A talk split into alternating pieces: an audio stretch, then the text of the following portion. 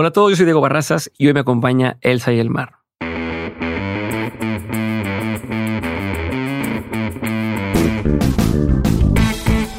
En este episodio me acompaña Elsa y el Mar, nombre artístico de la cantautora colombiana Elsa Carvajal. El concepto de Elsa y el Mar surgió en el año 2012 y desde entonces Elsa ha lanzado álbumes y EPs como Sentirnos Bien en el 2013, Rey en el 2015, Trenes, Aviones y Viajes Interplanetarios en el 2016 y Eres Diamante en el 2019, álbum con el que fue nominada a los premios Grammy Latino en la categoría de Mejor Nuevo Artista. En el 2020 también lanzó un nuevo EP titulado 4 veces 10. Durante estos años, Elsa también se ha presentado en festivales como el Stereo Pink de Bogotá y en el 2016 fue acto de apertura para el concierto de Coldplay en esa misma ciudad. Y en México también ha estado en festivales como el Tecate Coordenada en Guadalajara o el Vive Latino. En este episodio platicamos de cómo llegó a donde está y de cómo planea crecer todavía aún más. Si eres un artista o estás pensando en cómo meterte el mundo creativo, este es un episodio que te va a dejar muchos aprendizajes.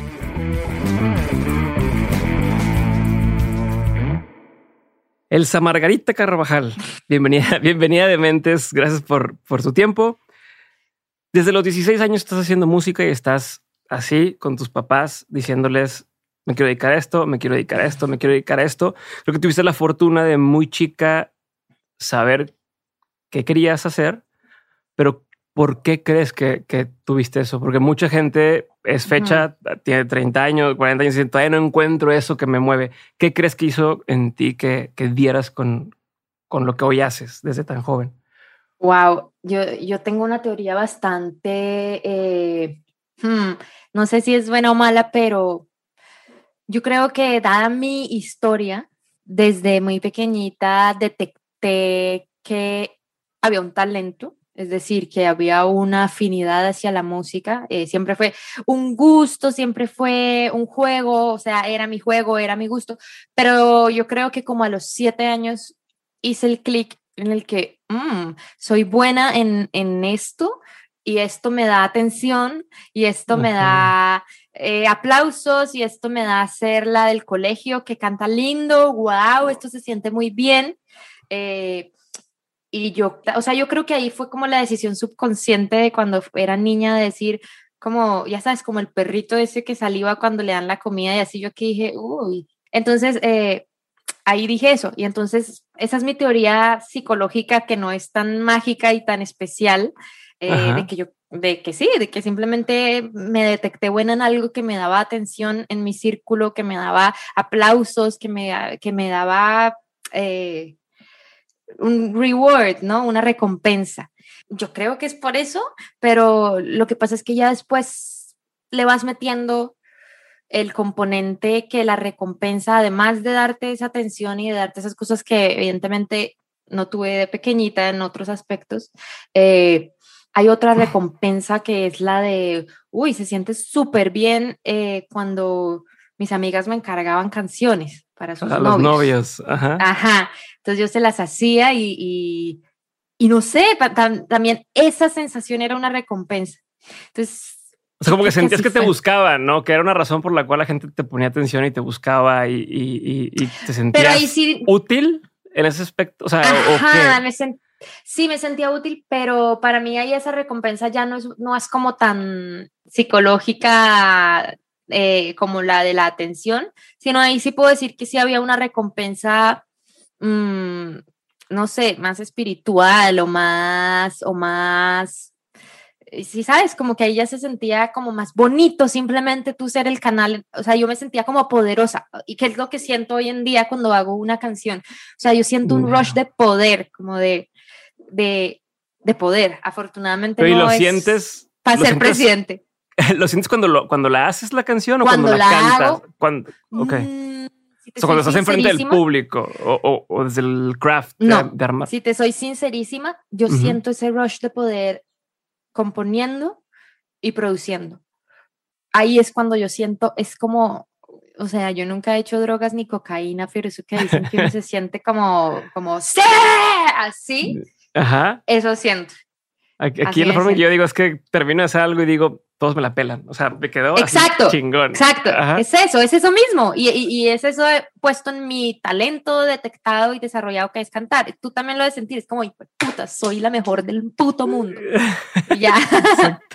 ok, pero entonces eh, me llama la atención que te dé cuando lo haces, porque uno tendría la impresión desde acá, ¿no? Desde atrás, que, que eso es lo que se siente cuando alguien canta tus canciones en un escenario, ¿no? Cuando va el corito, te quedas callada y todo el mundo sigue cantando y dices, no mames, aquí es donde, pero, pero me llama mucho la atención que en, que en este momento de, solitario de tú o a lo mejor tú y, con quien estés componiendo, lo que sea, sientas ese, ese punch sin ni siquiera saber si la canción va a gustar a otras personas o no. Entonces me hace eh, querer entender un poco cuándo empezó a, a cambiar el lo hago por la recompensa de, exterior de la otra gente, ¿no? Como decías al principio, chiquita, de me ponen atención cuando canto, eh, cuando voy a la escuela me cantan, a pasar a ser en, la, en la, labor de, hacer la canción, es donde siento la recompensa.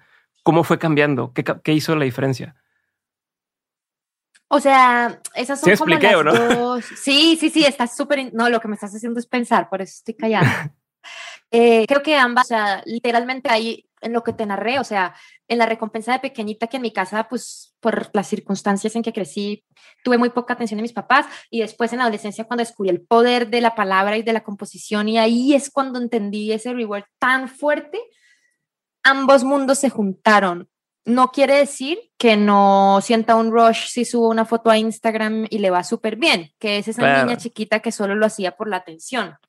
Eh, quiere decir que conviven los dos mundos, ¿no? O sea, creo que no, no quiere decir que uno haya matado al otro, es decir, creo que uno es el enemigo del otro.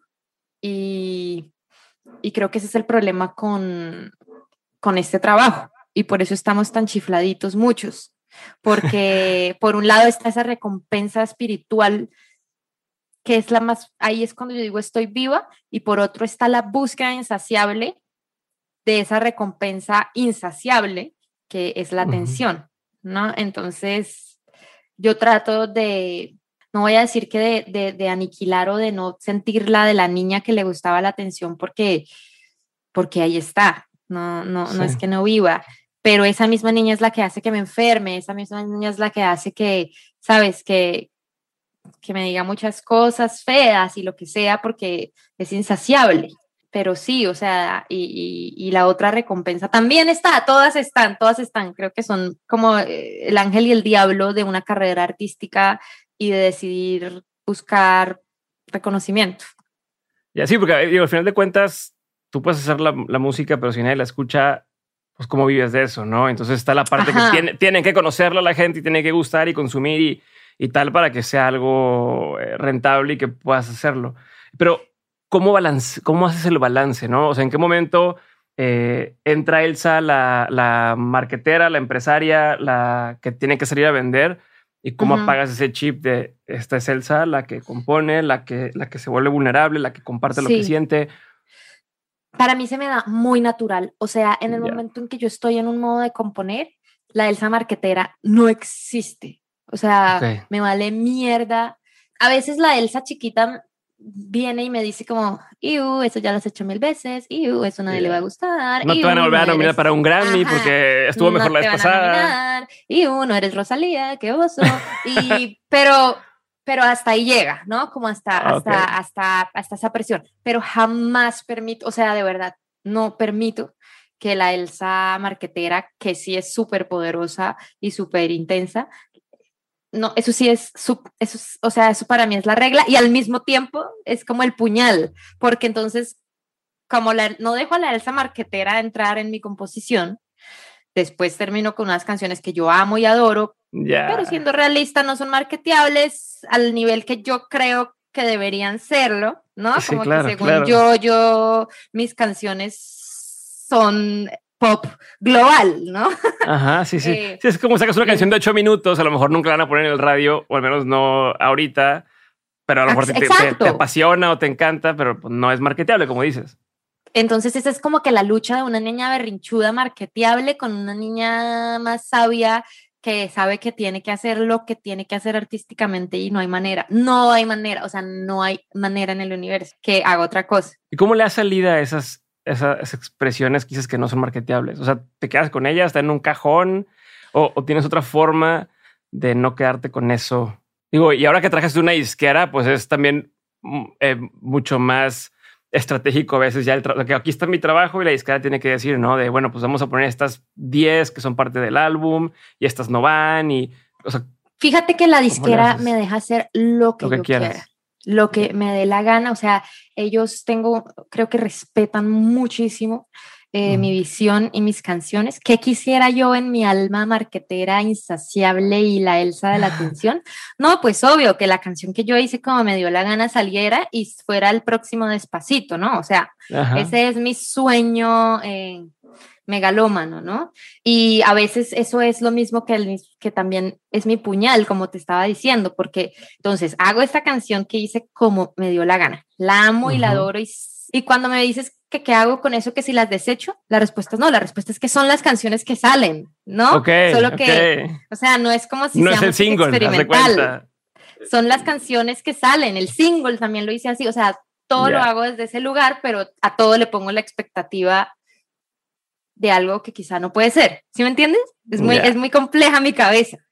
No, sí. ¿Y cómo te ganas la confianza de, de, disqueras? ¿Cómo te ganas la confianza de, promotores, de decir, eh, esta persona sí la va a romper o, sí va a tener éxito lo que está haciendo, ¿no? Como cuando volviste a hacer la misma canción, pero con Carla, ¿no? Y, y, que dices, te la vamos a volver a hacer. Es un riesgo, ¿no? Decir, oye, esa ya salió, ¿por qué le voy a cambiar la vibra? Voy a hacer un, remake de mi propia obra y, para que digan, va, vamos a hacerlo, ¿no? ¿Cómo, ¿Cómo te ganas esa confianza o en qué momento empezó a pasar, ¿no? Y, y ojo, te pregunto esto también por, porque sé que durante mucho tiempo estuviste sola, eh, ponías, eh, oye, programe mi página para que la gente baje mis canciones. o sea, hiciste toda la tarea así a lo old school de, repartir, ¿no? De empezar a, rojas. Exacto. De, empezar a hacer que creciera poco a poco tu, tu audiencia. Eh, tuvo que ver eso también en este camino de decir, a ver, confíen en que sé lo que estoy haciendo. ¿O qué crees tú que te da no sé si la palabra es el prestigio, la reputación o la confianza mm. de, tu, de, tu, gente con la que trabajas para decir, va, o sea, a lo mejor esta canción siento que no es, como dices, marketeable, pero que te hace decir, va, vamos a darle chance y que lo haga. Yo me atrevo a pensar que por más que todos, incluyéndome en la disquera, quisiéramos que las canciones que saco nos dieran esos resultados inmediatos y y medibles inmediatos de que la música urbana da hoy en día o que los TikTokers dan hoy en día. O sea, es que hoy en día es así de que ¡pa! y millones y millares. O sea, o sea, no nos mentamos, todos querríamos que eso pasara porque eso me abriría puertas creativas, eh, no creativas, me abriría puertas más bien de acceso a ciertas cosas sí. a explorar y punto.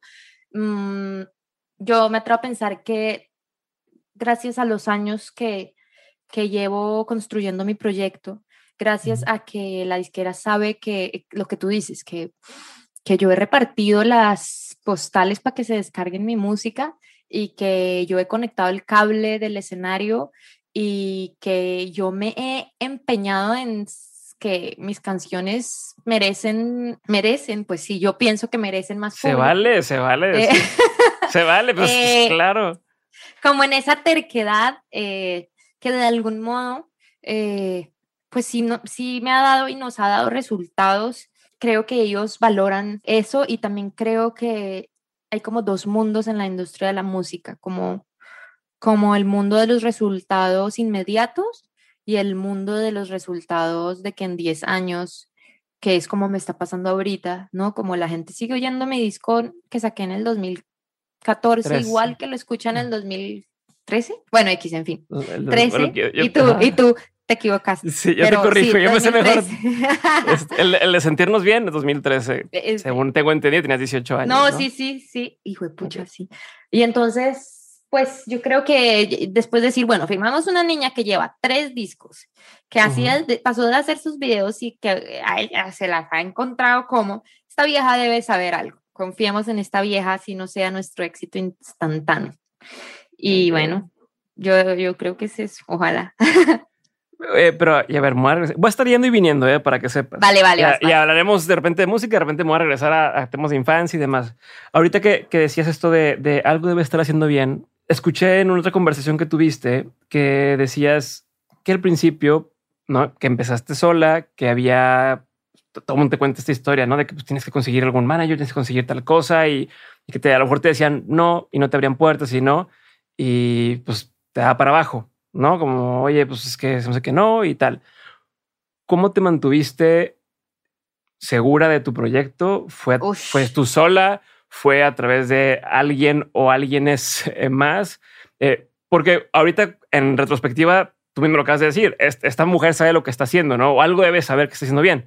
Pero en todo ese proceso previo, ¿quién, ¿cómo te validabas? ¿Quién te validaba? ¿Cómo, ¿Cómo era para ti ese juego en tu cabeza de, oye, pues es que yo mm. voy, canto en un lugar, sí hay gente que está cantando, pero igual todavía no me abren acá las puertas y veo que mm. firman otra gente que no trae una propuesta tan buena como la mía.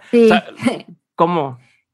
Uy, fíjate que ahorita vengo saliendo de una crisis de ansiedad que tuve em, bien densa y ahí justo hablaba con mi mamá y le preguntaba, no entiendo por qué como que los detonantes de mis crisis de ansiedad vienen ahora a llegar, o sea, en los Grammys, cuando saco mi primera canción con una disquera, eh, cuando ya estoy terminando mi disco tercero, con el dinero para hacerlo. Eh, no entiendo por qué no me daba una crisis de ansiedad cuando estaba en Texcoco, eh, cantando en el Doppler bar asqueroso que llegué en un carrito y yo misma puse el teclado en un piso de cerveza y cantándole literalmente a dos borrachos. Pues yo no entiendo por qué ahí no me iba a dormir pensando que era una perdedora, ¿no? que, es, que es, la mente juega unos trucos demasiado complejos. Ahí era como si estuviera como un caballito así, vamos hacia adelante, eh, que no hay nada que perder, ¿no? Y entonces, en esos primeros momentos, no me daba vergüenza porque no había nada que perder.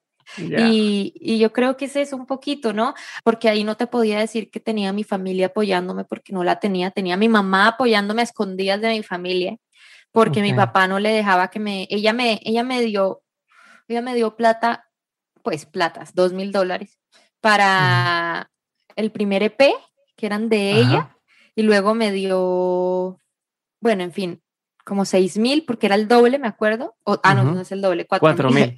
Qué bueno que lo tienes la música. Amo. Este, para el segundo disco. Y me los da escondidas de todos porque mi familia no, no apoyaba eso. ¿Por qué eh, no? Pues no puedo decir. Digo, pero ¿por qué no apoyaban tu familia? O sea, ¿qué, ¿cuál era el, la razón de decir no, que no haga esto? Porque no te has ido a Berkeley en ese momento? O sea, en ese momento te has ido a ver, o sea, ya estabas haciendo cosas. Yo le daba vergüenza a mi familia y es la verdad. O sea, pues porque, pues a mi mamá no, lo, lo, lo repito porque esa vieja era la que me llamaba y me decía como, tú puedes, porque, y a mi abuela tampoco, de resto, a todos.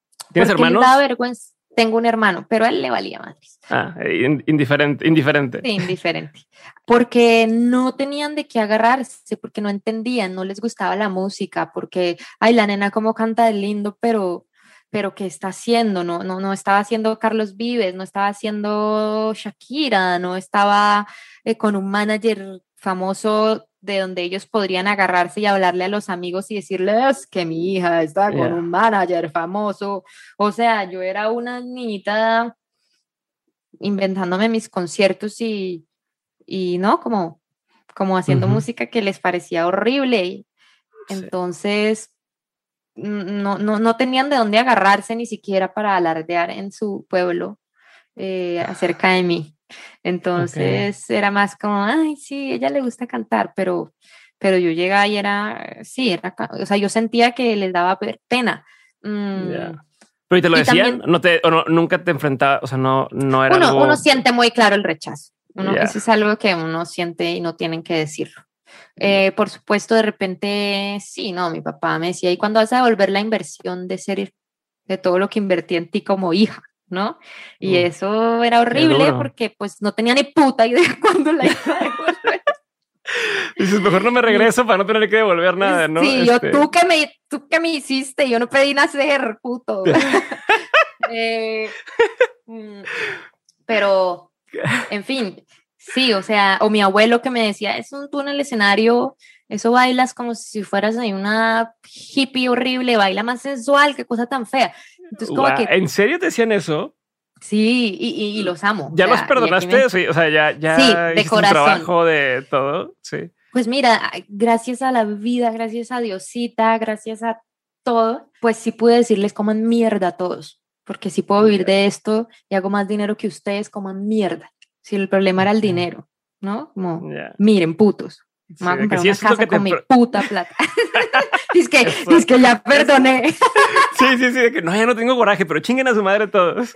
Este, no, no, no, no, los amo mucho y, y sentir ese rechazo eh, fue hermoso. O sea, pues te, daba gasolina, en lugar de darte para abajo, te daba para arriba.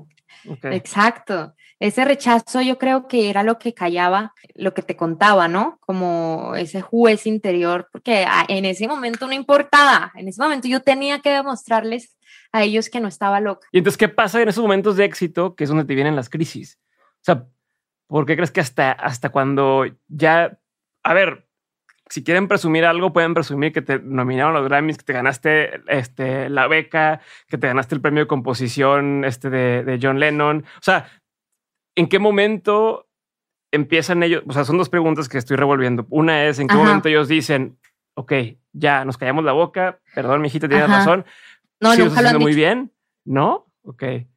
Y, y, y del otro lado, eh, se divide otra vez el árbol en otras dos preguntas, que una es, ahí te va, que una es, ¿por qué en los momentos, o sea, que una de tus crisis fue en los Grammys, o sea, eh, o sea, en la noche Grammy que dices que se te dio esta, este tema de, de como, ¿cómo le llaman? Eh, agorafobia y, y, y, esto otro de, de, crisis, ¿cómo le llaman? Como, ay, fue, como, como pánico, ¿no? Como, ajá, como pánico, este, que es donde dices, ¿por qué hasta ahorita? Porque cuando ya... Imagínate. La están premiando por todo su esfuerzo y pum, te va para abajo. ¿Por qué? Imagínate, imagínate, es que es muy puto, porque porque yo creo que yo venía, con, ahí se me sale una olla a presión de toda esa mierda que me venía tragando y de, y de una vez más, siento que en algún momento de mi infancia eh, yo decidí, y cuando digo decidí, no me culpo,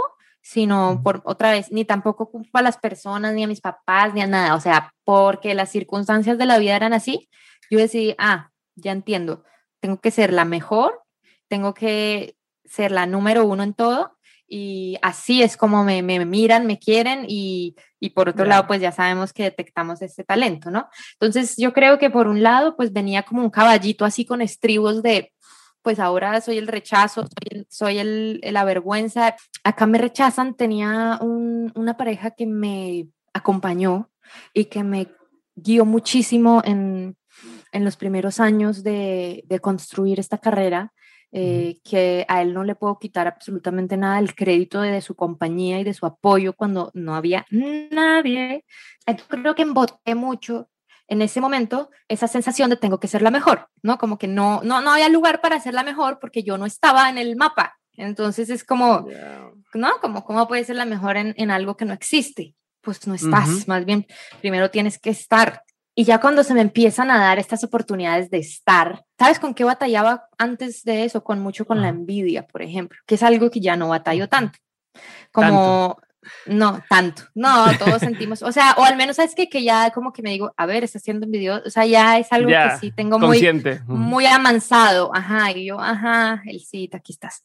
Eh, Bateas mucho con envidia, pero ¿por qué? Cuéntame un ejemplo, dame una anécdota, cuéntame, cuéntame digamos, me acuerdo que te, ay, no, manica, si esta china escucha, Dios mío, eh, tenía una, una amiga eh, allá cuando vivía por allá, y yo no voy a dar datos para que ella no sepa dónde.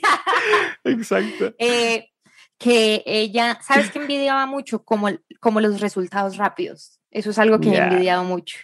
Entonces la mujer pues conoció a un man y grabó una canción ahí con las patas y se volvió viral y tenía disquera y tenía publisher y tenía manager y tenía y yo no tenía nada. Entonces yo me podía morir de la envidia de que ella hubiera tenido eso y yo no. Y tenía conciertos y tenía booking agent y tenía todo lo que yo quería. ¿Qué pensabas? O sea, ¿qué pasaba por tu cabeza?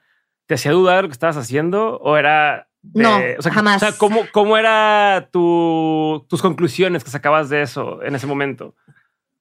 No, no había conclusiones. Era solo envidia.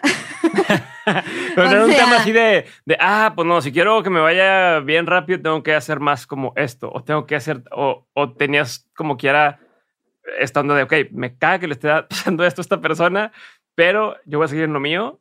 O sea, no te hacía dudar, no te decía...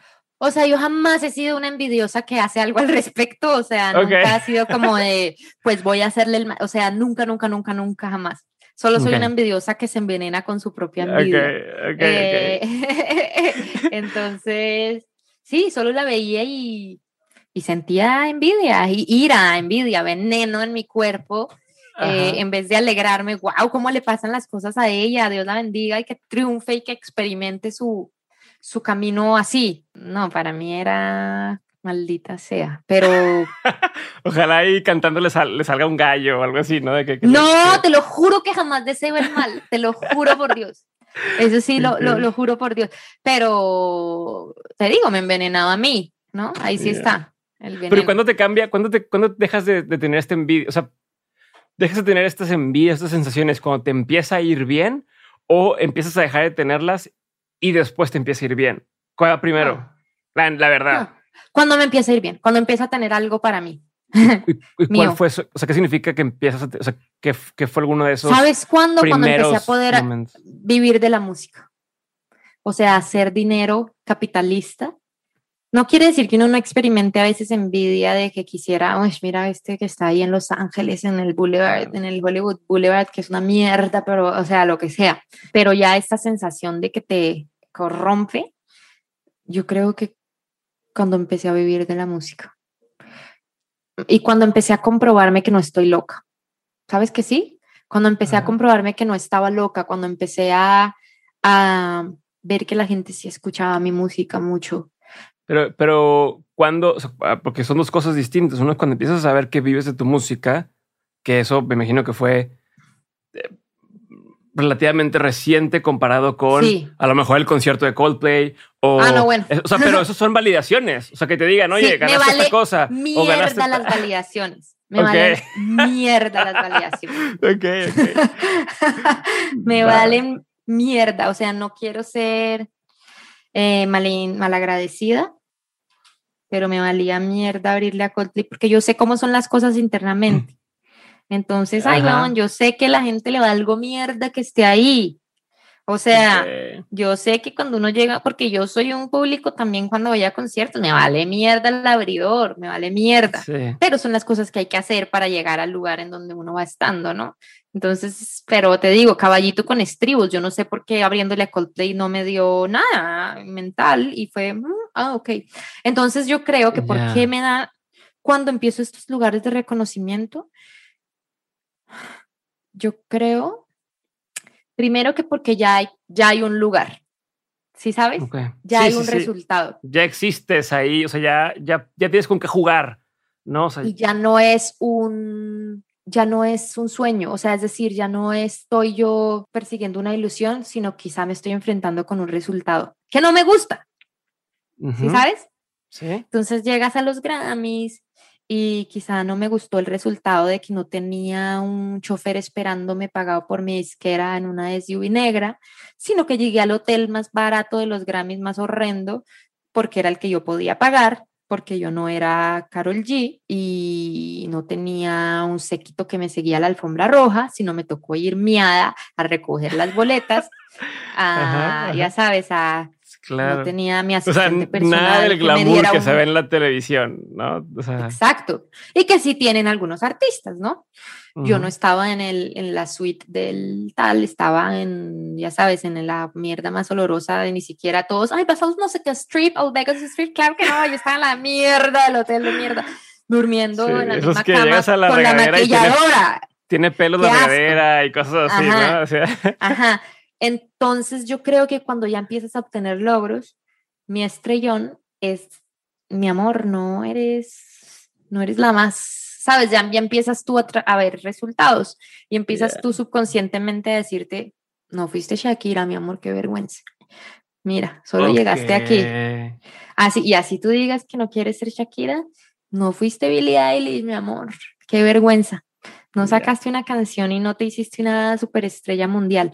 Ahora, yo sé que Shakira se preocupa porque no será Michael Jackson, qué sé yo, qué me importa. O sea, eso es una cosa que ese ha sido mi aprendizaje, que el otro día cuando yo estaba en la crisis que estaba con mi manager en mi casa y ella me cuidaba y, mm, y ella me decía, pero qué putas es lo que quieres, o sea, ¿qué es lo que quieres? Porque tú dices, no, yo no quiero ser famosa, yo no me importa, yo no no sé qué, pero si no pasan las mierdas, pues te da esta mierda porque tú te, te dices a ti misma que eres un fracaso y que no sé qué, entonces, ¿qué putas quieres? Y yo dije, Marica, ¿sabes qué quiero? Quiero ser feliz con lo que tengo. Eso es lo que más quiero. O sea, ese es mi mayor deseo. Pero eso, es independiente a todo lo que estás haciendo de trabajo, ¿no? O sea, no, no, no depende de si ganaste o no ganaste el Grammy, o sí.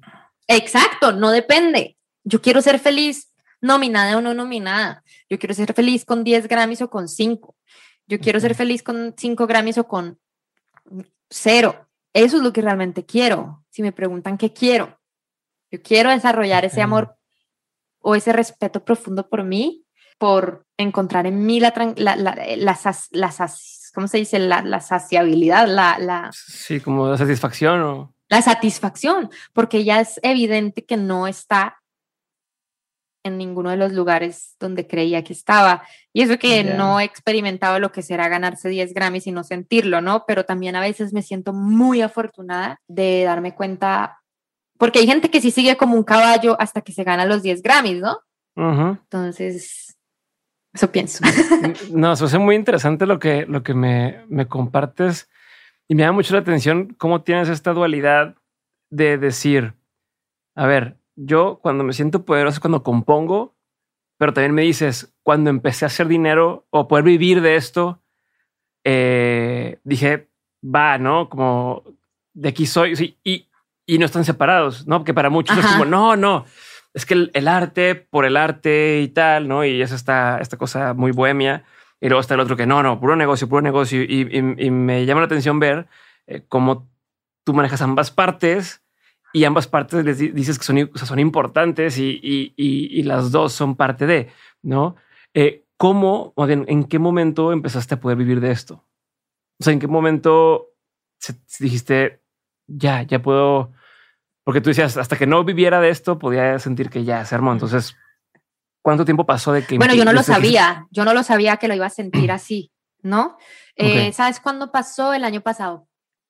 Apenas el año eh, pasado, después de casi 10 años de estarlo haciendo en... Sí, okay. el año pasado comenzó a suceder gracias a las decisiones que tomé, o sea, gracias Dios mío por las decisiones que tomé, porque yo todo lo reinvertía. Yo lo que hice fue que yo le dije a mi mamá, mi mamá trabajaba, ya no tiene trabajo, pero entonces mi mamá trabajaba y tenía un buen puesto en una empresa de servicios públicos. Mi mamá toda la vida ha sido súper trabajadora y madre cabeza de familia. Entonces, eh, pues ella me podía mandar 1500, en fin, lo que sea, dólares al mes, lo que sea, o sea, millonaria yo, eh, hasta que ya dejó de trabajar. Entonces, eh, y, y, y, sí, me parece importante hablar del privilegio porque no sé qué sería de mi trabajo tampoco si no hubiera tenido una mamá que tenía un puesto que trabajaba ocho, o sea, trabajaba como un burro. Yo no tuve mamá en la infancia. Esa es la, yo no tuve mamá porque ella tuvo tenía que trabajar que nos pasa mucho, no es una historia muy, muy, muy rara del mundo, pero bueno, pues también es válida si es la mía, que es eso. La mujer salía a las 7 de la mañana y volvía a las 7 de la noche y el resto de momento que la tenía estaba en el celular. Y mi papá tampoco estaba ahí. Entonces, el regalo de, digamos que esa, eh, falta, esa déficit, pues fue que mi mamá eh, me, me pudo apoyar y, dar un pedacito de su sueldo, era lo que hacía hasta los 20. Entonces yo le dije, cuando me gradué de la universidad, le dije, dame hasta los 24 años. Necesito que me des hasta los 24 años. Y yo después, yo voy a hacerlo. Y entonces mi mamá me dijo, bueno, vamos, te doy dos años después de que te gradúas de la universidad. Y pudiendo hacerlo, pues yo creo que ya decía, pues pudiendo hacerlo, ¿cómo no? O sea, ¿qué? O se compra un carro, se lo da a la hija, pues se lo dio a la hija. Qué responsabilidad. Y luego, cuando yo tenía 24 años, muy providencialmente, o sea, es muy impresionante, Eh, me llegó una plata, o sea, literal, un email llegó, ay, queremos tu canción planeando el tiempo para un comercial de ATT. Y yo ahí acababa de, eh, estaba, y yo de ahí todo lo que ganaba de música, todo, o sea, yo solo vivía con los mil dólares que me mandaba mi mamá. 20 mil pesos, no, bueno, yo millonaria, pero yo solo vivía con esa plata en Estados Unidos. Quiero en Estados Unidos, exactamente. En Estados Unidos, para que no crean, para que no crean yo en México. Eh, sí. sí, con mil dólares en México es mucho, pero en Estados Unidos eh, no es tanto y en Boston menos. Menos.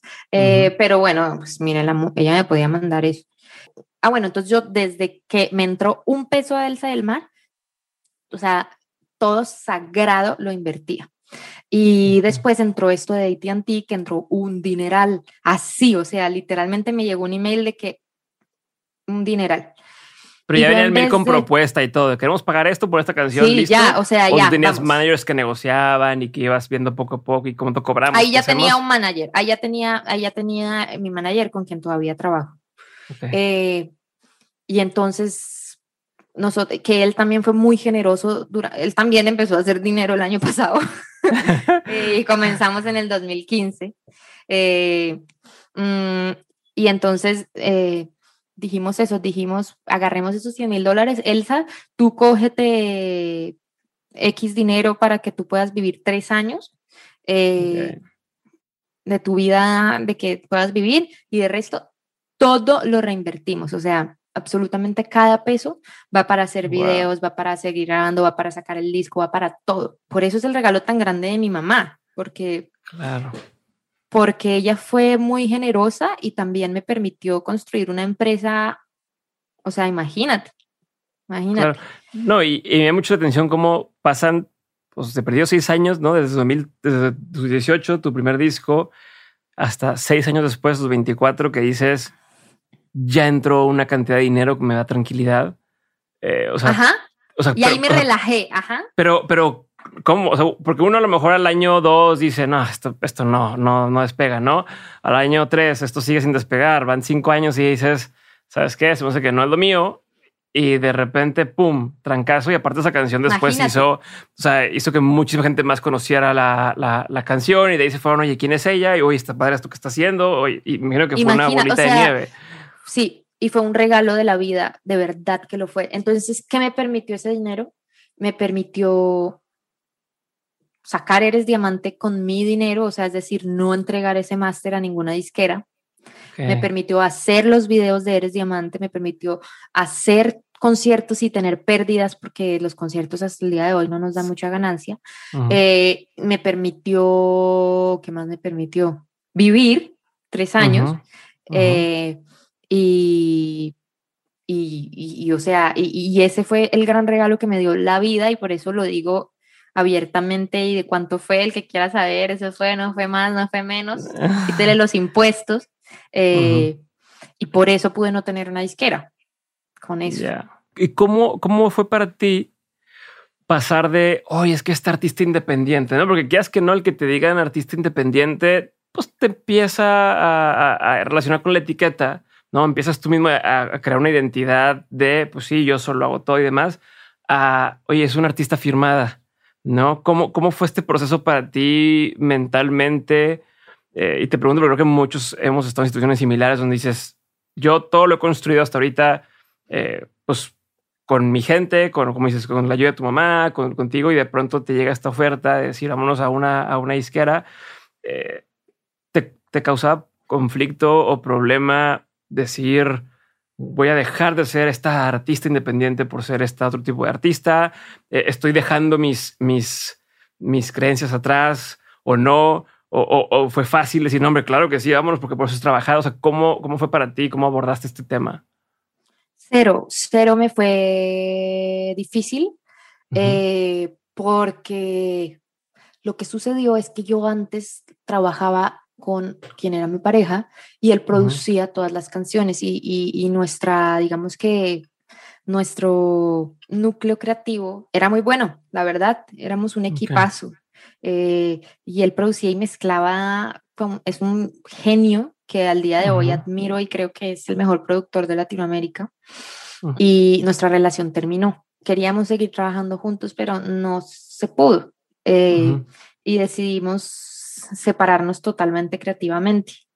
Entonces, yo sabía en mi corazón que la única manera, digamos, de crecer creativamente después de haber trabajado con alguien tan talentoso, no, no niego que hay miles de productores más en Latinoamérica, no quiero decir eso, solo para mí era así, es trabajar con la gente que es mi profesora, ¿no? Y yo no puedo pagar eso. Entonces, ahí sí, ahí sí ya se me veía, ah, bueno, fíjate, súper interesante. Entonces ya, eso fue a los 24, eso fue en el 2018. Y yo ya, marica, me acuerdo perfecto de ya estar haciendo cuentas y decir, para el mes siguiente no tengo el arriendo. Y ya mi mamá no trabajaba y ya mis papás estaban teniendo como unos temas de dinero que ya no, o sea, ya no era, pues ya no era la bonanza que cuando mi mamá tenía el puesto. Entonces, ya no podía yo volver a decir, necesito más. Entonces, me acuerdo de hacer cuentas y ver, tengo hasta febrero. O sea, tengo hasta febrero.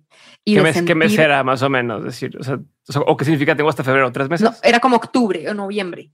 Era noviembre, debía ser, sí. Pero sí recuerdo hacer cuentas y, decir, y, sentir esa sensación de puta, tengo hasta febrero. Te voy a interrumpir ahí antes de que avances. No, antes de que avances, te voy a interrumpir, perdón, perdón, pero. Y en ese momento que dices, tengo hasta febrero, ¿qué opciones existían? O sea, de cómo decir, a ver, yo eh, tengo merch, tengo música, tengo, ¿cuáles eran tu, en tu panorama que dijeras, pues a ver, a lo mejor por aquí puedo explorar o por aquí puedo explorar, o todavía era esa etapa en la que, pues ahí está la música y mientras haya reproducciones, pero no está bien. no, porque es que estábamos también recuperando un adelanto de una agregadora digital que nos dio un adelanto para, para Aires Diamante, que también reinvertí cada peso en los videos y en lo otro. Entonces, no tenía más, o sea, recuerdo que ni la empresa tenía dinero, ni yo tenía ya más, ni nada. Eh, entonces, la única opción era o que se recuperara ese adelanto y que ya pudieran entrar las regalías a mi dinero, o que cayera una marca o que pasara algo así, pero en ese momento, pues para mí era inconcebible como artista independiente gastarme el dinero de mi empresa, porque pues si me lo gasto en renta no puedo hacer un video, ¿saben? Entonces, o si me lo gasto en mi vida, o sea, y para mí siempre la calidad creativa es, por sobre todo, la calidad de lo que hago es mi, mi, así como les digo, la Elsa, ahí está la Elsa de que la creatividad no tiene mm, discusión, o sea, prefiero irme a vivir con un roomie o lo que sea, cinco roomies, pues, y pagar mil pesos de renta y antes de, de desfalcar mi mi empresa es el mar, o sea, no hay manera.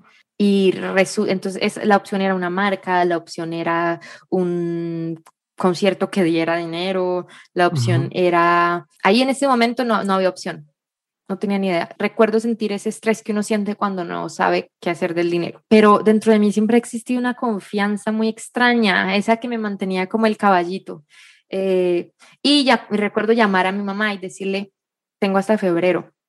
Me decía, y mi mamá, relajada, me dice, y yo, y pues puta, ¿cómo que relajada? Eso, eso, eso, eso vas a ver, tienes tres meses, no sé qué. Y cayó la pandemia. Y entonces la gente empezó a escuchar la música muchísimo. Ok.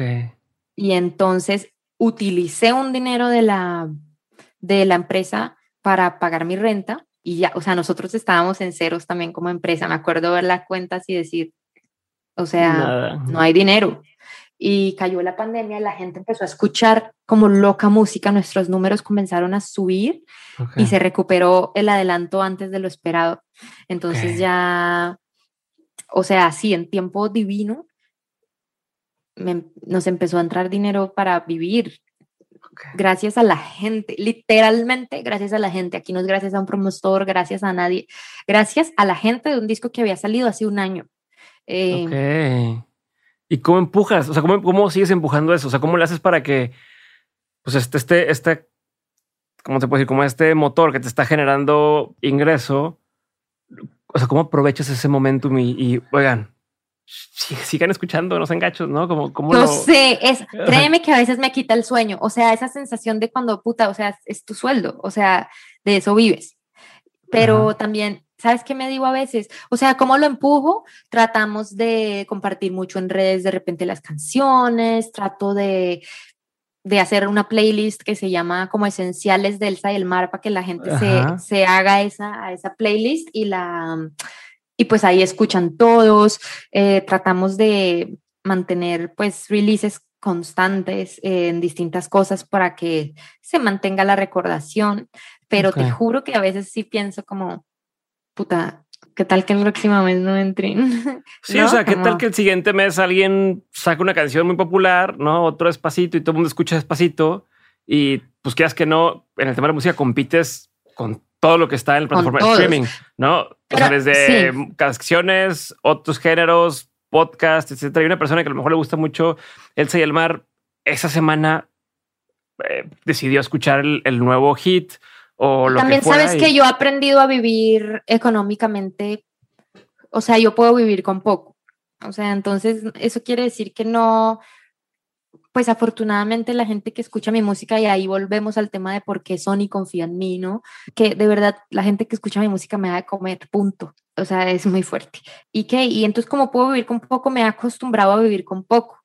O sea, yo no vivo en un depa lujo, es más, vivo en un depa viejísimo, en una colonia súper normal, no tengo coche, no tengo nada. Entonces, pues al final como que ahí es cuando yo digo, bueno, no tengo que mantener un estilo de vida altísimo, ¿no? Y tampoco y, mientras, o sea, mientras me escuche un número de gente eh, conservador, ¿no? Porque pues claro, donde tuviera 5 mil oyentes mensuales, pues sería millonaria, ¿no? Pero, pero mientras me escuche un número de gente conservador, yo voy a poder vivir tranquila. Eso me, me, calma un poquito. Pero entonces, eh, entonces, gracias a esas decisiones y a esa reinversión y a ese privilegio, eh, el privilegio creo que tiene que ser siempre reconocido porque hay, como hay gente que pues sí se vuelve famosa de la noche a la mañana, mi posibilidad de trabajar viene de que no tuve que salir corriendo a, ser psicóloga, ¿no? Que es lo que hubiera hecho. Eh, Sino viene de ahí. Pues un día el universo me devolvió, la verdad, y el universo se llama las personas que, que les gusta mi música. Y, entonces cuando ya fui a firmar con Sony para unir todas las historias, eh, para mí no fue duda que, que era lo, lo que tenía que hacer para acceder al mundo creativo que yo quería, dados los cambios que había habido en mi vida. Entonces yo ya no podía pagar, o sea, hubiera entrado en el mismo ciclo que ya, ya conocen a perfección. Entonces, imagínense, o sea, si yo hubiera vuelto a tener que invertir todo, primero no me alcanzaba. Segundo, pues ya tengo 28 años y no tengo un peso en mi cuenta, porque literalmente solo tengo lo, o sea, lo mínimo, no, no, no hay manera. Entonces, y sobre todo, tengo que acceder a estas personas que son mis maestros, a los que yo admiraba, ellos son con los que yo quiero trabajar. Y a menos que yo fuera Bad Bunny, que sí es independiente, pero pues puede pagar lo que quiera, yo no puedo. Eh, la única manera de hacerlo era uniéndome a, a, un, equipo de, de, personas y de, a un acceso eh, de trabajo mayor, ¿no? Eh, entonces no dudé, no dudé sobre todo porque sentí en ellos como que la, el respeto hacia mí. Ya. Y por eso no me da miedo pasar de ser independiente a disquera. La verdad. de, que, de que entonces, en conclusión, por eso no En conclusión, una hora después. No, no, buenísimo. A ver, y me voy a meter un poquito al, al lado ya de, de negocio, ¿no? Porque ahorita, ahorita rozamos por ahí, pero me llama la atención. Son una, una, mezcla de preguntas que te voy a empezar a hacer, ¿no? Pero hay un específico. a ver, que ahí me tienes una hora yo. Sí, no, pero me, me da mucha curiosidad bueno, yo estoy en otro giro, pero el tema del podcast también es, oye, pues cuántas descargas y demás. En el podcast no te pagan por descarga, no, pero si tú tienes un anunciante, entre más descargas tienes, pues más puedes cobrar al anunciante, ¿no? Eh, digo, grandes rasgos, pero me llama la atención este tema de, de, mantener al, al, al, oyente cautivo, ¿no? Y siempre hay, por ejemplo, yo soy una persona que sigo escuchando la música de Matchbox 20, la música de, o sea, música de, de ya hace mucho tiempo, y, son las que escucho, son las que me dan tranquilidad. Jack, Jack, Johnson, Matchbox 20, eh, canciones viejitas o mi, mi, etapa acá ponquetona, ¿no? De Taking Back Sunday, The Used, y, son las que pongo así, ¿no? Eh, seguramente hay una gran base de gente que así tiene Elsa y el mar, Exacto. que escucha, escucha, escucha, escucha, pero también hay un montón que ni siquiera te ha descubierto. Entonces, hace a mi pregunta, ¿qué esfuerzos se hacen? Eh, y me imagino que tú haces mucho por como te veo de activa y de, y de como en el mundo del negocio. ¿Qué esfuerzos haces que dices, ok, esto nos ha funcionado para, no sé, traer nuevas audiencias o para mantener a quien ya escucha que escuche más? Ahorita rozaste un poquito el tema de los releases, pero me gustaría entrar en este tema de la estrategia un poco y tratar de entender eh, qué tipos de esfuerzos les han funcionado mejor, eh, en qué se enfocan, si se puede compartir, ¿verdad? Sí. la, fórmula, la fórmula secreta. La fórmula. No, bueno, si la supiera. Eh, esta respuesta viene atada a la sensación que busco sentir en mí, que es tranquilidad.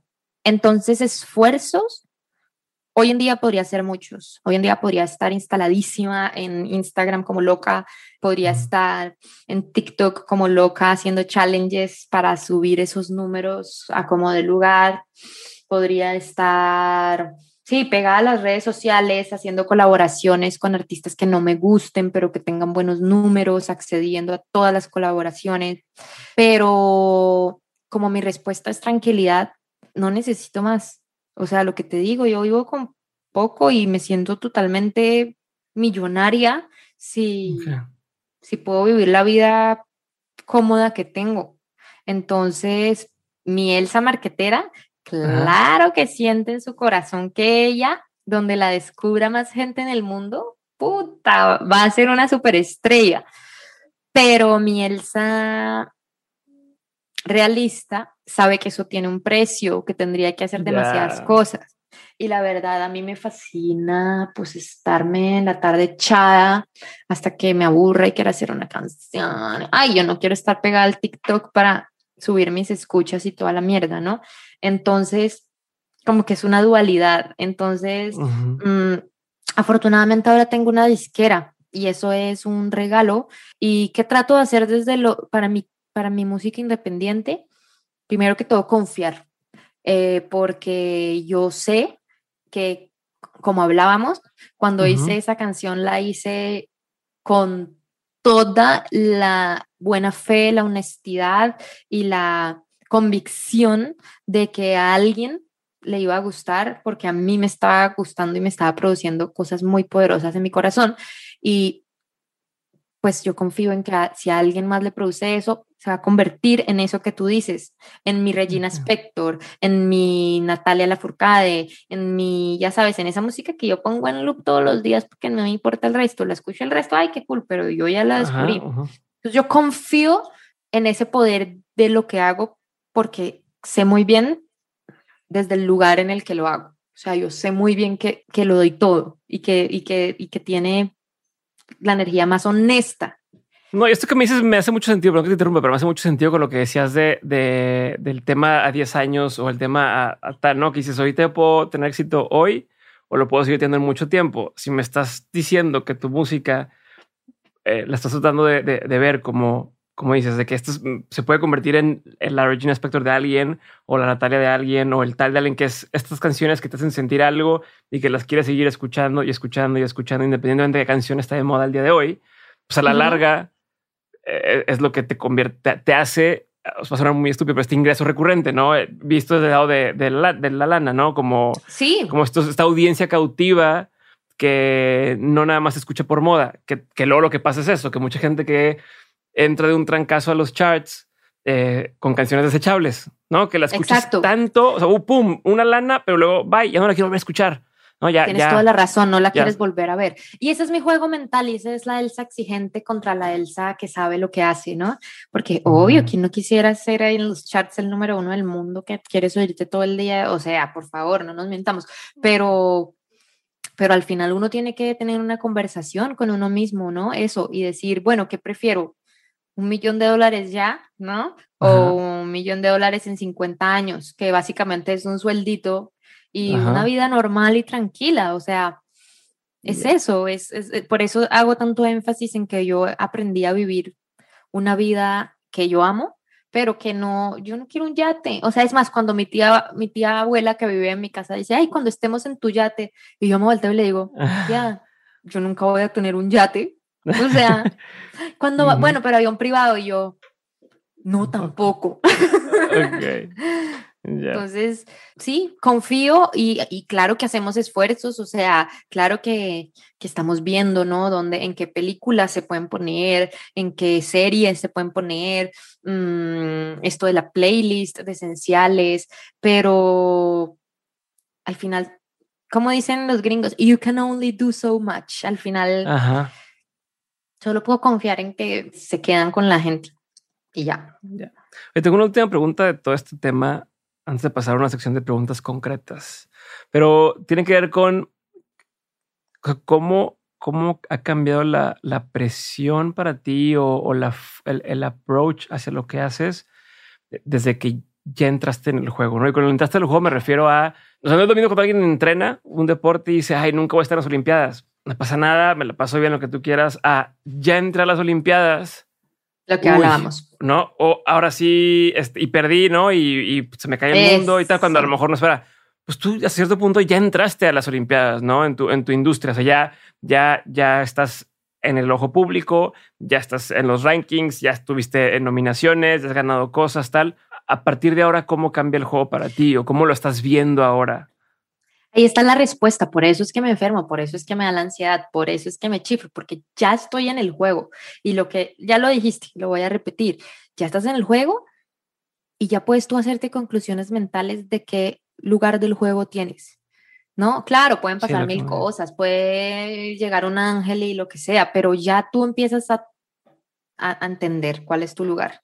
Y, y que si hay presión, hay mucha porque por más de que nadie te diga nada eh, y de que no, divino, me encantó, precioso, perfecto. Claro que todos quieren que tú estés en el puto chart y estés de número uno para que les devuelva su dinero que invirtieron en el disco que te hicieron. No chingues. No es un negocio, pues es un negocio. Esto es un negocio y un negocio si se invierte en dos pesos se quieren cinco y nadie me va a venir a decir que no. Entonces, claro, por supuesto, cuando saqué mi primera canción con la disquera, pues yo me chiflé y me volvió a dar crisis de ansiedad de decirme, eres una perdedora, esto no era bueno, qué vergüenza tú creías que eso... A ver, no crean que esto me lo digo así real al espejo, esto es...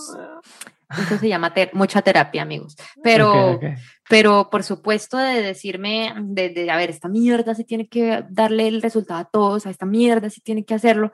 Y, ay, nomás no, no más no fue como el gusto que yo le quería dar al, al, al engranaje, lo que tú dices, al juego, el, el, esa sensación de, uff, sí, triunfamos, teníamos razón, claro que se las quería dar. Entonces, sí es mucha presión, sí es mucha presión que me pongo, eh, porque, como les digo, yo tengo un ángel y un diablo en cada lado. Lo que siempre le agradezco a la vida por mis crisis, porque siento que es algo hecha una sabia yogi, eh, y después llega otra y es como, puta, me falta aprender demasiado.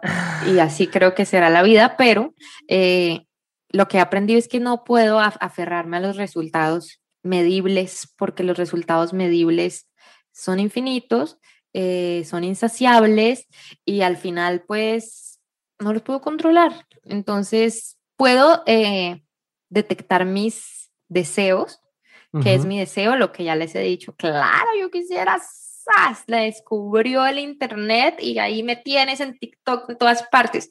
Pero uno, no estoy dispuesta a hacer nada al respecto, entonces, ¿para qué quiero ese resultado? Sí, sí, sí.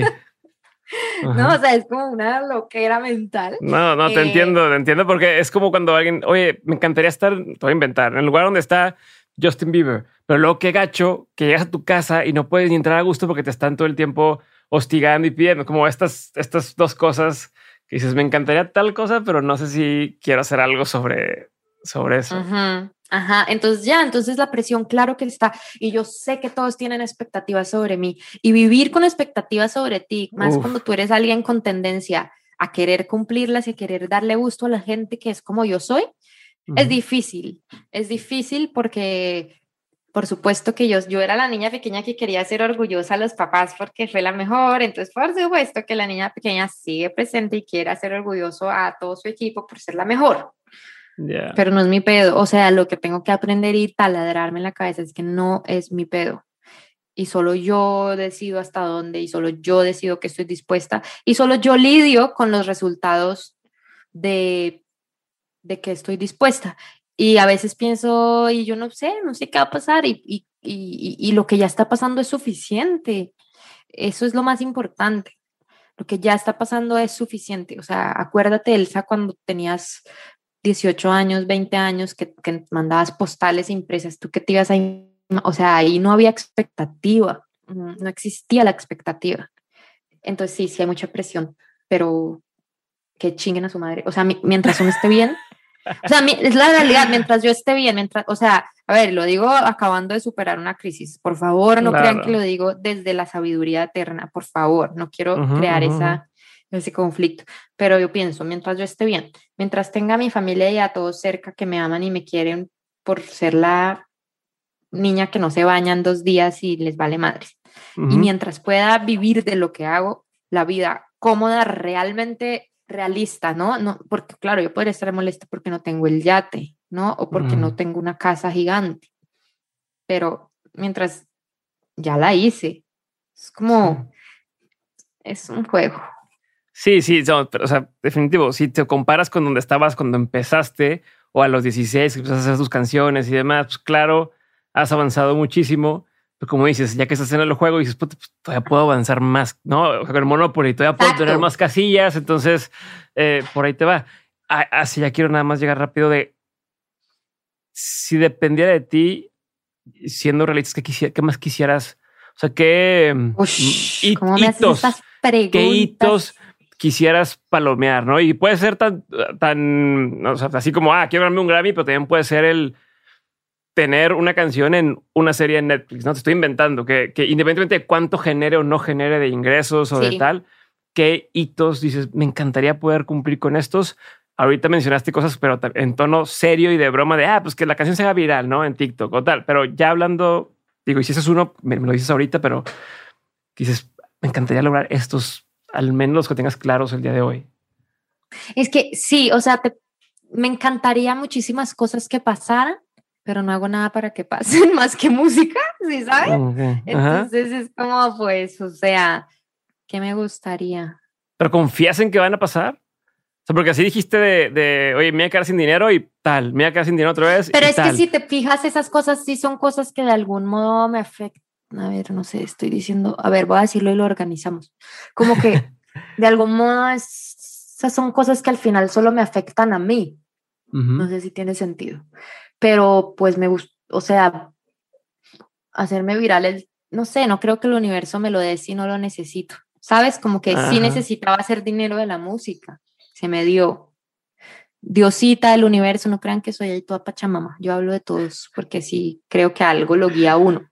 No sé si es como que no me atrevo a confiar en que me voy a hacer viral, ¿sabes? Porque no sé si eso lo necesite.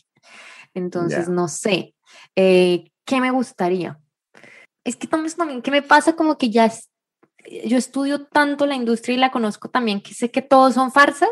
Entonces, como que yo te puedo decir, bueno, me gustaría ganarme un Grammy para que para que, y también me, me, detecto como que es para que todos estén orgullosos, todos estén orgullosos porque a mí me vale madres, ¿sí sabes? Lo fuerte que es esa conversación.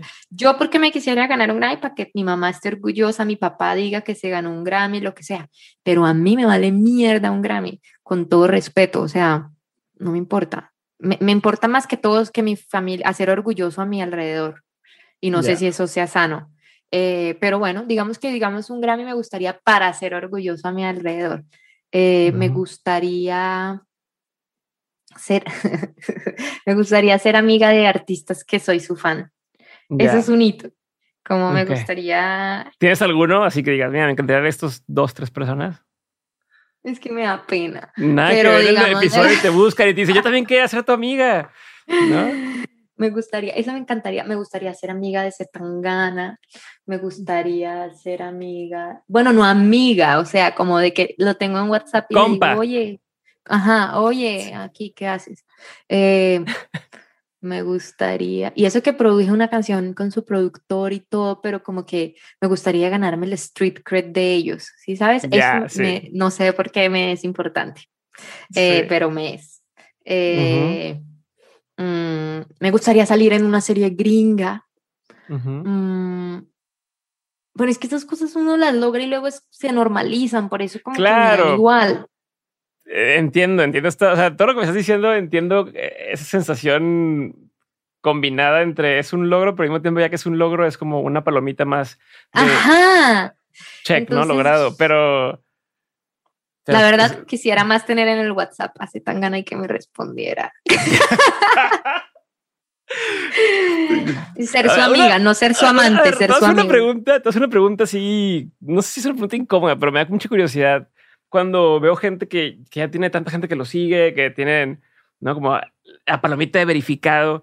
También entre, entre ustedes se ignoran los mensajes. O sea, porque ya es que. Obvio, marica, me todos me ignoran, huevón. O sea, si les mandas mensaje a, gente así de que, hey, hola, quiero cotorrear contigo y, y, no cotorrear, yo, yo toda, bueno, me ha pasado. Bueno, cotorrear, nosotros me refiero a platicar. No sé si cotorrear es otra cosa en Colombia. Y, no, no, no, no. quiero cotorrear contigo. Y no. Bueno, primero me da mucha vergüenza. Yo soy muy tímida realmente como en, en, lugares sociales en que tengo que ser un humano como, ¿y cómo estás? No sé hacer eso. Eh, Claro, yo le he mandado mensajes a todos, pero nadie me responde. Bueno, me responden los productores de todos y con los productores de todos mis sueños está, este disco está con todos esos productores. Digamos, de ahí me ha aferrado mucho. O sea, luego de como ese shock de, de hasta dónde se enamora, dije, marica, mi mayor logro es este hijo de puta disco que yo estoy haciendo. Que claro que me gustaría que lo se diera cuenta el mundo de mi genialidad de con este disco, obvio, pero pero trabajé con los productores de todos. Pero sí, claro, les escribimos y nos ignoran. Claro, por supuesto, me tienes escribiéndole a Frank Ocean. Obvio que me va a ignorar. No sé, me da mucha curiosidad saber si también era como un tema así de... pero de repente sí tenemos, entre otros, sí uno se escribe y se responde y todo, pero digamos que los famosérrimos pues obvio que te ignoran. O sea, hay gente que tendría que tener como doble palomita azul, ¿no? Así de que este, este tiene palomita azul y tiene tres palomitas porque es no, y, no pela a nadie. Total. Este, pero, a ver, entonces decías, quiero conocer ciertas personas, como se tan gana. ¿Qué otra cosa tienes de ahí? Amo, amo, qué vergüenza al aceptarlo. Y más que conocer, cómo conectar creativamente. Claro. Ese es mi sueño. Como que digan, uy, esta niña me gusta, hagamos algo. No, bueno, yo me muero. Eh, quiero hacerme una casa y eso quiere decir que quiero entonces, ah, ¿sabes qué trato también de hacer mucho? Como que quiero y entonces qué tengo que hacer para eso de una manera más práctica. Entonces quiero hacerme una casa preciosa, construida en barro, lo que sea. Entonces, ¿qué necesito? Ahorita necesito que más gente escuche para que yo tenga el dinero suficiente para construirla. Entonces, ¿qué quiero? Quiero eso. Sí, o sea, hay cosas, hay hitos que son un medio para otro fin. O sea, tú puedes decir que, que tener tantas descargas mensuales, pero no es, por las descargas, es porque las descargas representan que puedas pagarte una casa y construir. Exacto. Exacto. Quiero conocer a Shakira. O sea, todo es muy como de, de, validación. Siento que yo me siento como la niña no tan cool del, de los cool. Entonces quiero ser cool. Como que hacia allá van mis hitos. ¿Qué más quiero? Mm, sí me gustaría el reconocimiento al disco que voy a sacar, la verdad. ¿Crees que es, o sea, ya sé que es una pregunta bien pendeja que todo el mundo hace de que este es el mejor disco que has hecho, pero por lo que ya has dicho dos, tres veces, sí, sientes, o sea, sí sientes eso realmente que dices, no, sí, sin duda. Me la puta pelan, sí. Sí, me la Todas las canciones dices, están chingonas. No hay así que ya una que, me, esta no me convence tanto, no, que No, marica, qué gonorrea de disco hice. perdón, esa palabra es horrible, pero en Colombia la usamos. ok. Sí, la verdad, sí estoy muy contenta con él, entonces sí me la pelan. Qué bueno. Aquí Max me va a regañar porque siempre me dice que digo muchas majaderías. Lo manda censurando, Max. Me encanta. Este. No quiero más. ¿Qué más quiero? Quiero tiempo. Siempre pido mucho tiempo suficiente para, bueno, pero tú me decías de hitos, es que los hitos, te digo, me dan igual, solo, yo no sé si es un hito y yo no sé si esto acaba algún momento, pero a mí me da mucho miedo o no, mm, como que llenar conciertos. Me gustaría como, ah, ¿sabes qué hitos quiero? Como así que yo diga, wow, quisiera tocar en horarios nocturnos en festivales. Ya, sí, sí, sí. Como 6, 7 pm, ya. Triunfé. Ya cuando se va el sol. Ya estás del otro lado. Ajá. Cuando puedo llevar ingeniero de luces. Cierto. o sea, porque, me, me, me, gusta cómo lo, cómo lo manejas, porque como dices, no son, sea, no es un, no es un hito que depende, o sea, que sea un número. Es un tema de ya estar ahí significa que muchas otras cosas Exacto. sucedieron a lo largo del camino para poder que te diga un festival, oye, quiero que estés en el line-up de los principales y que toques en la noche. ¿No? Exacto, y eso implica crecer. Si quiero eso, pues tengo más gente que escucharme. ¿Cuánta? La verdad no lo sé. No hay un, no hay un número. No lo sé, pero sí, o sea, una carrera artística y musical con las características psicológicas que yo tengo y que creo que muchos artistas tienen, es una constante batalla de autoobservación y autoexigencia. Pero ahí nos tienen. Elsa, te voy a cambiar así el tema por completo y me voy a las preguntas concretas, ¿ok? La pregunta es concreta, la respuesta no tiene que serlo. Tú respondes y avanzamos. Va. Pregunta número uno. ¿Cuál ha sido uno de los peores consejos que te han dado? Uy, weón, peores consejos. Ponerme unos outfits que me puse en el año 2019. ¿Por qué?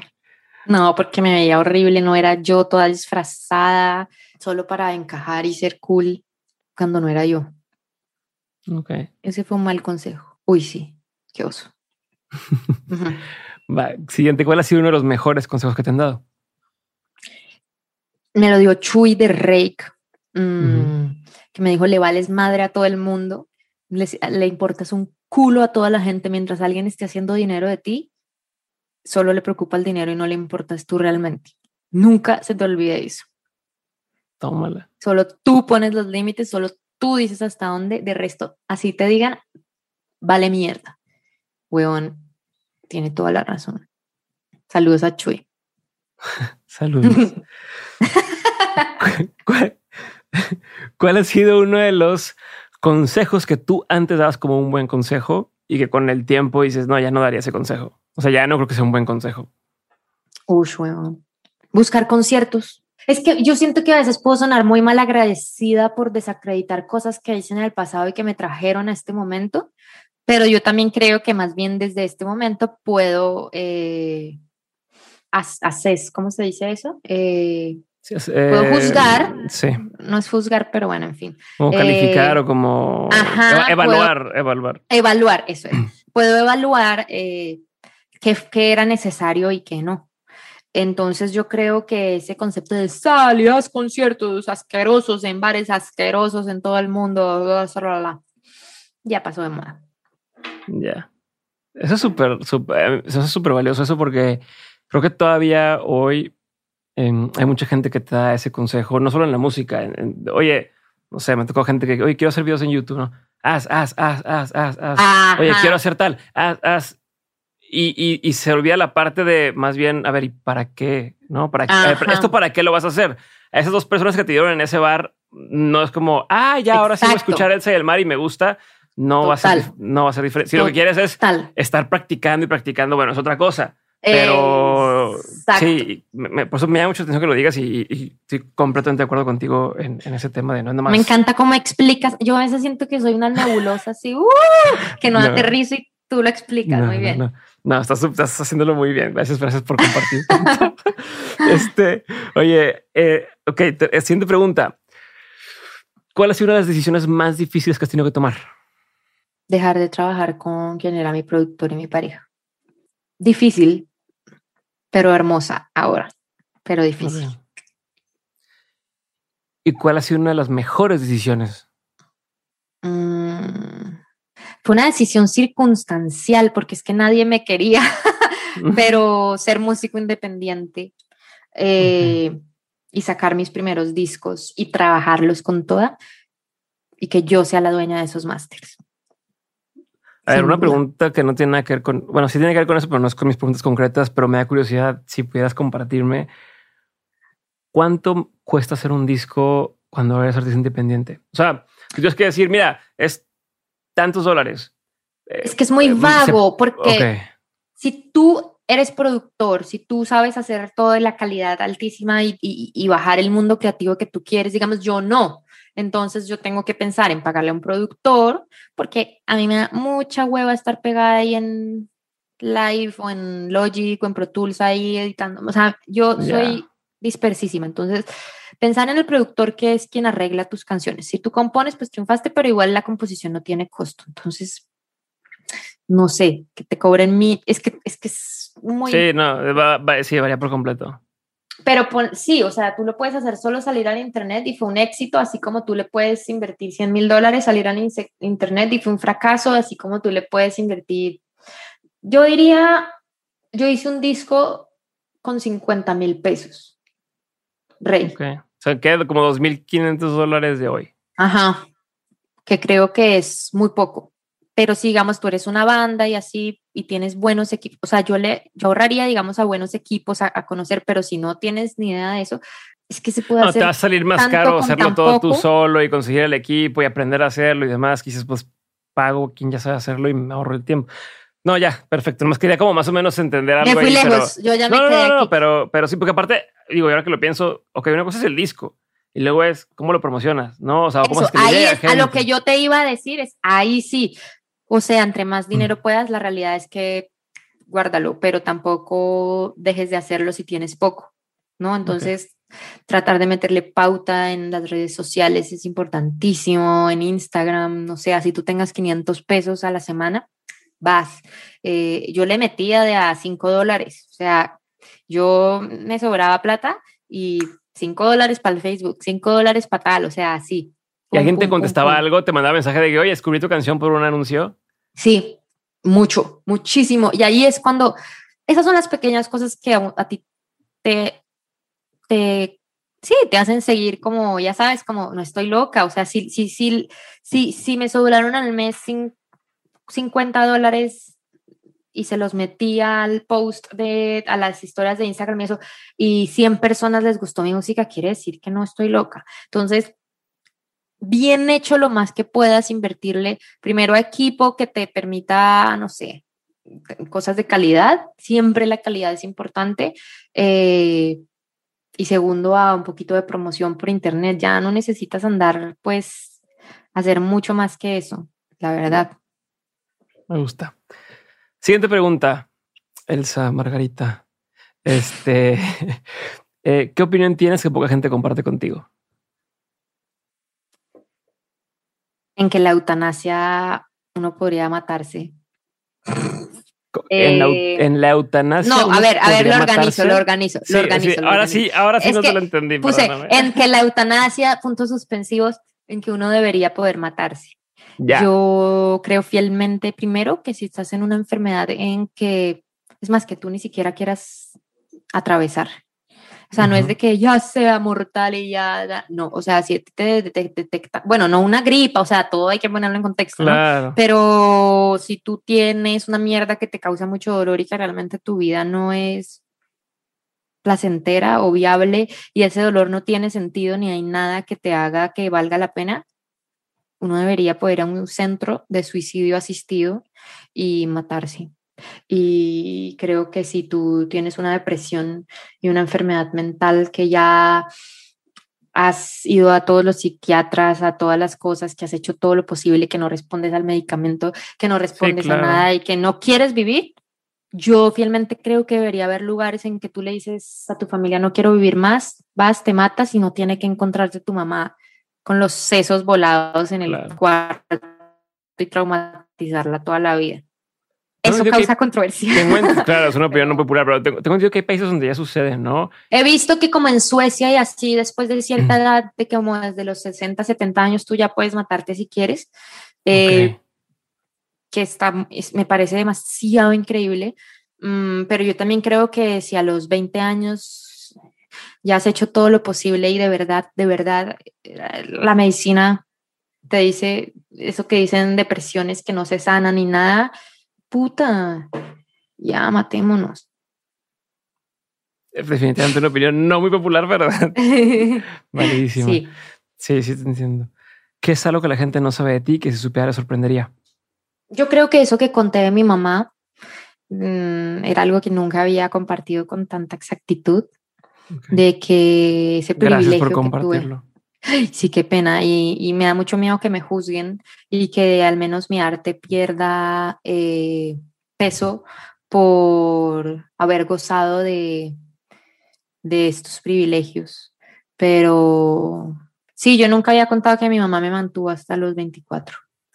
A ver, te voy a tener ahí. Eh, ¿debería estar atado o no? Porque igual, otro día hablaba con un comediante, Cojo Feliz se llama, este Hugo, y, decía él, hay gente que me conoce cuando yo empezaba, ¿no? Y que iba desde abajo y, y conforme me va mejor, pareciera que les dejo de gustar porque, oye, pero es que ya tiene más privilegio y, y ya no me relaciono con esta persona y por qué y tal, ¿no? dice, pero a ver, yo sigo siendo eh, esta persona, eh, soy comediante, ¿quieres que me vaya mal? O sea, ¿quieres que no tenga para pagar mi casa? ¿O quieres que no tenga para qué tal? O sea, ¿por qué tiene que estar atado el que yo sufra? Al sufrir, sí. Para, que tú... Entonces, ¿crees que debería estar atado? Mm, yo, digo que no, pero... O sea, no, porque tengas una capacidad económica un privilegio de poder ponerlo ah, no, este, su canción ya no me va a gustar porque... Total, es lo que, es lo que creo que cree la gente y por eso me siento muy vulnerable al contarlo, porque me da mucho miedo que, lo que te digo, que le quite un poquito de realidad a mi música, pero también creo que sin esas realidades no podría seguir existiendo la creación y el arte en ciertas personas. Es decir, pues si tu amigo le va mal y sigue sufriendo, o si el comediante le va mal y sigue sufriendo, pues va a dejar de ser comediante y se va a volver contador y no vamos a tener comedia de la cual reír, ¿no? Entonces... A ver, Miguel Ángel, todos los tenían mecenas, ¿no? Que claro. o sea, lamentablemente no vivimos en un país en el que digas, ah, bueno, entonces el gobierno me mantiene para hacer arte mientras, mientras el arte da por sí solo. Entonces, sí, es una institución, eh, no, ¿cómo te puedo decir? Eh, pues, pues, está gacho que no todo el mundo tenga la, la, posibilidad de, pero uno que tiene, pues tiene responsabilidad entonces también de... de es una responsabilidad. lo voy a intentar, ¿no? No, no, o sea, si ya está ahí, malo sería que tengo esta inquietud, estas ganas, esta chispa, pero no lo voy a hacer porque pues no batalla, o sea, no. O malo sería que estás echado en tu cama y no haces nada y no haces nada porque no tienes por qué, ¿no? O sea, lo importante es estar devolviendo el privilegio. Y yo creo que lo devuelvo cuando ¿Sabes cuándo lo devuelvo? Cuando me chiflo por esta pelea interna que tengo de tener que hacer las canciones honestas, a mi gusto, reales, y tener que afrontar esa vergüenza que luego me da por, por no tener más, por no ser más, por no ser... y estar ahí en esa lucha interna yo creo que ponerme en esa disposición de que eso me pase y de sentirme tan mal como me siento cuando se me enferma la cabeza, de algún modo es asumir la consecuencia a lo que me dio el privilegio. Claro. ¿No? Eh, Entonces, en general diría que seas tranquila porque al fin de cuentas quien se enfoque en lo otro está dejando, o sea, es alguien que no está entendiendo el, concepto, ¿no? O sea, y punto. Sorry, pero sí, sí, sí, es como cuando Ah, no, ya porque creo que vi a un influencer la vez pasada, un youtuber, eh, apoyar algo sobre la marcha y gente como apoyó la marcha, o sea, él, no es gay, no, no, pero por apoyar y poner un, mensaje a favor de la marcha, mucha gente, no, ya se cayó uno de los no sé qué. Ah. O sea, entonces no me quiero juntar contigo, punto. O sea, si, si, si, si tu universo mental no te deja ver más allá de lo que tú estás viendo en, esta realidad. Entonces simplemente no, no va. O sea, no, no me interesa. Sí, es verdad. O sea, estar conviviendo contigo en ese sentido, ¿no? Y, bueno, digo yo así lo veo, pero... Es verdad. ¿No? Este, siguiente pregunta. Estamos en las preguntas concretas.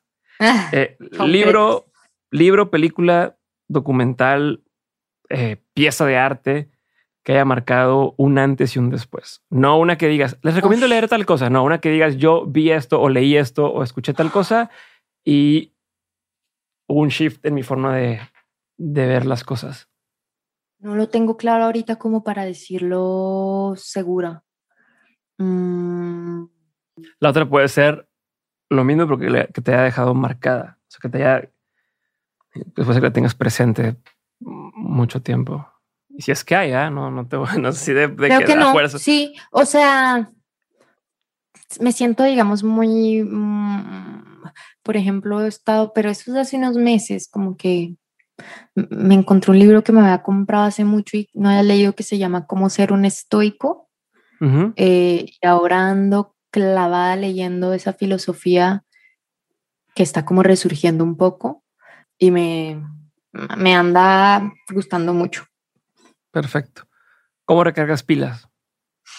Mm, apago mi celular, me voy a una casa campesina, hago una caminata, mm, vivo una vida que no es mi vida, me doy, pongo en perspectiva todo, vivo con personas que están en otra realidad, me doy cuenta de la afortunada que soy y es impresionante cómo me vuelve la vida al cuerpo después de hacer eso.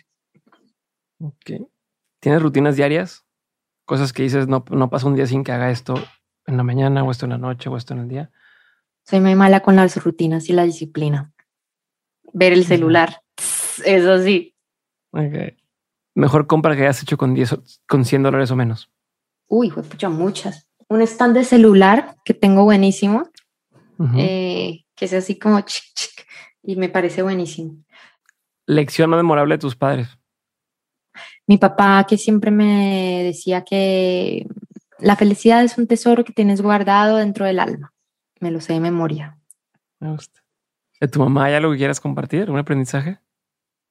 Una vez que, que, teníamos un paseo y yo la noche anterior estaba, ya quiero que sea mañana. Y me acuerdo esa señora me dijo como, no puedes esperar toda tu vida que sea mañana porque entonces ahorita no estás disfrutando, sino solo estás pensando en que va a ser mañana y nunca vives el momento. Eso fue hace 25 años cuando de budismo no teníamos ni idea, ¿no? Y de mindfulness y de la cosa. Y yo no sé esta señora de dónde sacó esa sabiduría, pero me, me acuerdo, yo tenía por ahí unos 10 años eh, y me, me, me acuerdo de sentir eso como, wow, sí. Última pregunta. De todo lo que has vivido, tanto en lo personal como en lo laboral, has tenido un montón de aprendizajes. Si tuvieras que quedarte con, con, tres aprendizajes que quisieras tener siempre presentes, que fueran como este norte o esta brújula para los siguientes años, ¿qué sería? Wow. Uno, sería que todo pasa y todo cambia. O sea, no me puedo aferrar a estar en un, estado o en un... Sí, se acaba y todo se transforma, todo cambia, todo, todo, lo bueno, lo malo, la dicha, lo, el triunfo, el fracaso, todo, todo, la salud, la enfermedad, todo. Mm, Súper cliché, pero es la verdad. Eh, Dos, hijo de puta, es que son demasiados. Podría decir que, bueno, si me lo tengo que estar recordando, es esto que hablábamos de los resultados, de que debo escoger metas y resultados ajenos a lo medible, ajenos a lo infinito que no puedo controlar, mm, ajenos a lo estipulado como éxitos o fracaso, porque ya sé que eso no me va a llenar. O sea, eso soy muy, me siento muy afortunada de estar comenzando a entenderlo en un momento en que, aunque he alcanzado muchos éxitos, eh, no he alcanzado los éxitos gigantes eh, que se supone que deberían hacerme sentir de una manera. Y estoy aprendiendo a separarme de eso y que no me importe.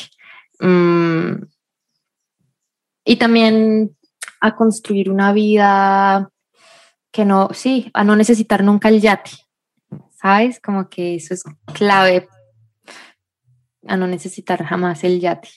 Y a, ¿sabes qué? Aferrarme a esta sensación, dije cuatro, en es que tengo en este momento, bueno, sea de un resultado que no sea medible ni mesurable como que para mí este disco que estoy terminando, esta sensación que tengo ahora es un aprendizaje, como decirme la pelan porque logré hacer esto y es, este es el resultado. Después de ahí no es mi resultado. Esta sensación quisiera que no se me olvidara. Ojalá.